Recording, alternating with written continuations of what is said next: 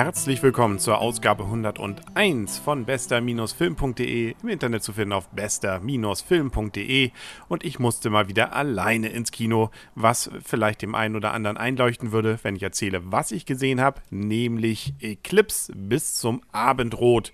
Das ist genauer gesagt der dritte Teil der Twilight Saga und der richtet sich ja, zumindest auch nach meiner Beobachtung heute im Kino, eher doch an das etwas jüngere und weibliche Publikum. Ich habe mir dann auch als Alleingucker im Kino lieber sicherheitshalber schnell einen Platz gesucht neben einem Familienvater, damit das nicht so auffällt und da irgendjemand auf doofe Gedanken kommt. Wobei der Film durchaus einen gewissen Unterhaltungswert hat. Also ich gehe ja immer noch freiwillig da rein und äh, das äh, hat sich hier durchaus dann auch als okay erwiesen. Doch der Reihe nach, auch im dritten Teil gibt es mehr oder weniger die gleiche Geschichte, nämlich ein Mädel und zwei Jungs und äh, da geht es nun darum, wer wen liebt. Äh, wobei die beiden Jungs mal äh, außen vor sind zwischeneinander, sondern die beiden sind eigentlich verliebt in das Mädchen und das Mädchen ist eigentlich auch verliebt in die beiden Jungs und in einen allerdings einen Tick mehr.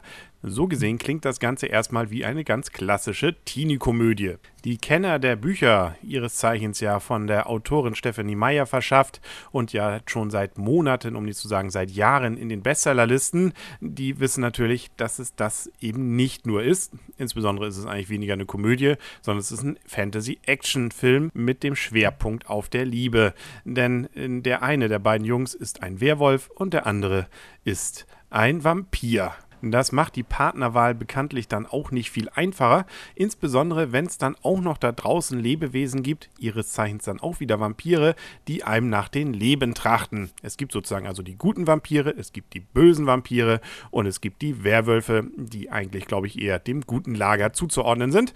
Und so gesehen hat man also hier auch noch den klassischen Kampf gut gegen böse in diesem Hollywood-Film und so viel sei schon mal verraten, das Gute hat durchaus auch eine Siegchance und die Liebe natürlich auch.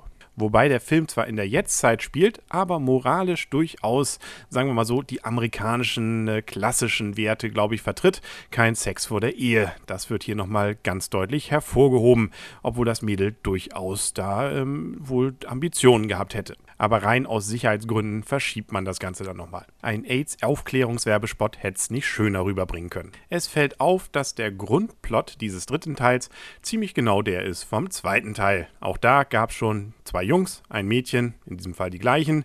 Da wusste man allerdings noch nicht offiziell, dass der eine ein Werwolf ist, aber davon mal losgelöst war der Rest dann doch ziemlich vergleichbar. Auch da gab es die Bösen und die Guten und am Ende, ja gut, ich hatte es ja schon verraten.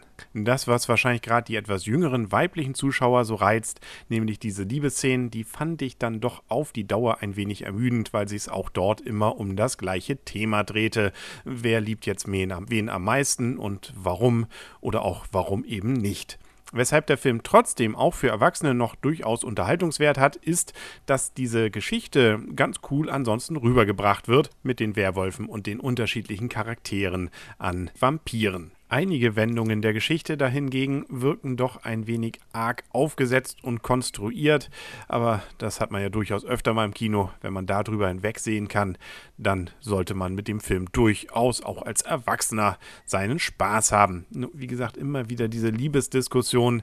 Ich würde ja sagen, aus meiner Sicht hier hätte ich schon längst dieses Mädel auf den Mond geschossen oder ihr auch unterstellt, dass sie vielleicht nur mit den beiden spielt, aber ich glaube, das ist nicht das, was Stephanie Meyer mit der Geschichte aussagen sagen will.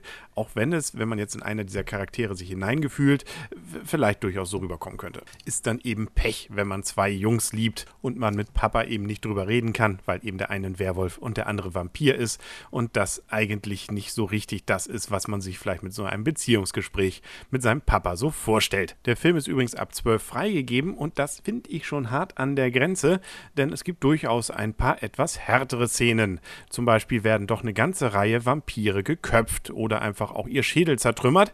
Zum Glück sind die allem Anschein nach da doch eher, sagen wir mal so, aus Eis geformt oder aus irgendeinem Styroporzeug, sodass da nicht viel mit Blut oder mit irgendwelchen unappetitlichen Dingen dabei ist. Aber naja, also so ein Zwölfjähriger oder eine Zwölfjährige könnte an diesen Szenen durchaus zu knabbern haben. Immerhin, das haben sie aus dem zweiten Teil gelernt, wird nicht alle fünf Minuten erwähnt, wie hübsch doch hier unser Hauptdarsteller ist, sprich der Obervampir Edward.